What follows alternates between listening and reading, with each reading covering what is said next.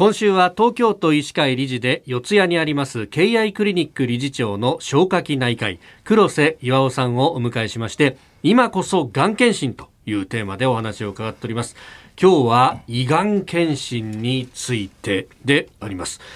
胃がんちゅうものはよく聞く病気の一つだなという感じ、やっぱり患者さんの数も多いんですか？そうですね、あのもう以前はもう胃がんが一番日本人では多いと言われてたんですけども、まあ、最近でも、まあ、男性でいうと大体約9万人。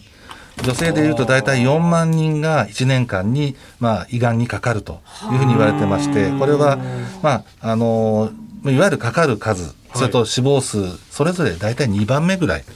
日本人のですねぐらいにこう多いまあいまだにこう非常に問題になっているがんであることは間違いないです。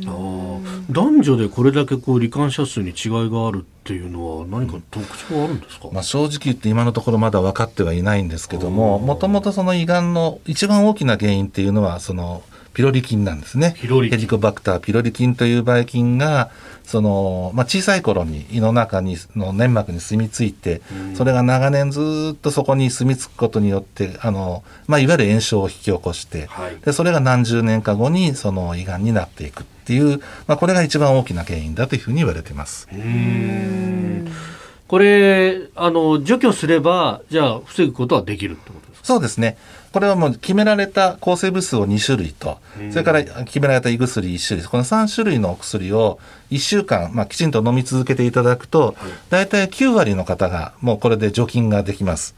で、これが実は違う組み合わせのがもう一つありまして、もし、はい、えー、残念ながらその1回目の除菌でうまくいかなかった時に、え次のを飲むとさらにまた9割除菌できる。要するに99%ぐらいは、えー、除菌ができるというふうに言われてますので、非常に効率的にいいあの治療法だと思います。なるほど。これ除菌できちゃったらもうあとは大丈夫だよって感じなんですか。あ、そうなんですよね。あのそこが非常に問題なところで、あの実は。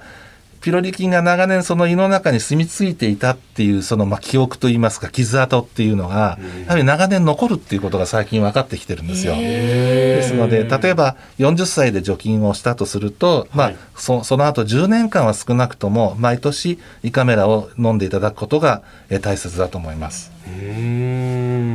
これ胃がん検診の検査方法なんですが、うん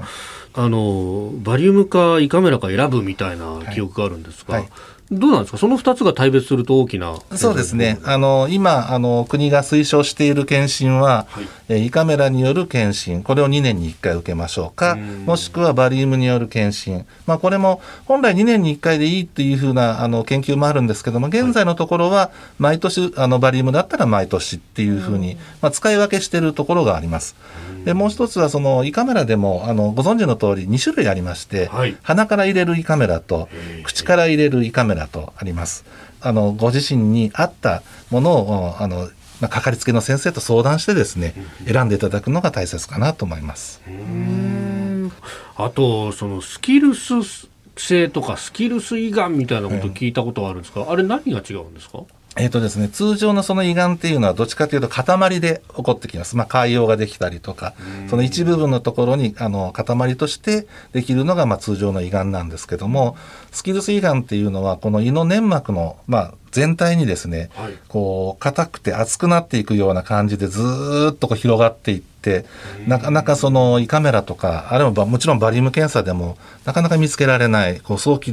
で発見するのが非常に難しいがんっていうふうに言われてます。なるほど。だからなんかスキルス胃がんってなくなったというようなね、ニュースを聞くっていうのは、はい、発見しづらいからってことそうなんですね。で自覚症状もなかなか出ない。あの毎年検診を受けていたのにっていう、まあ、残念な場合があの少なくない、まあ、本当に怖いがんというふうに言えるかもしれません。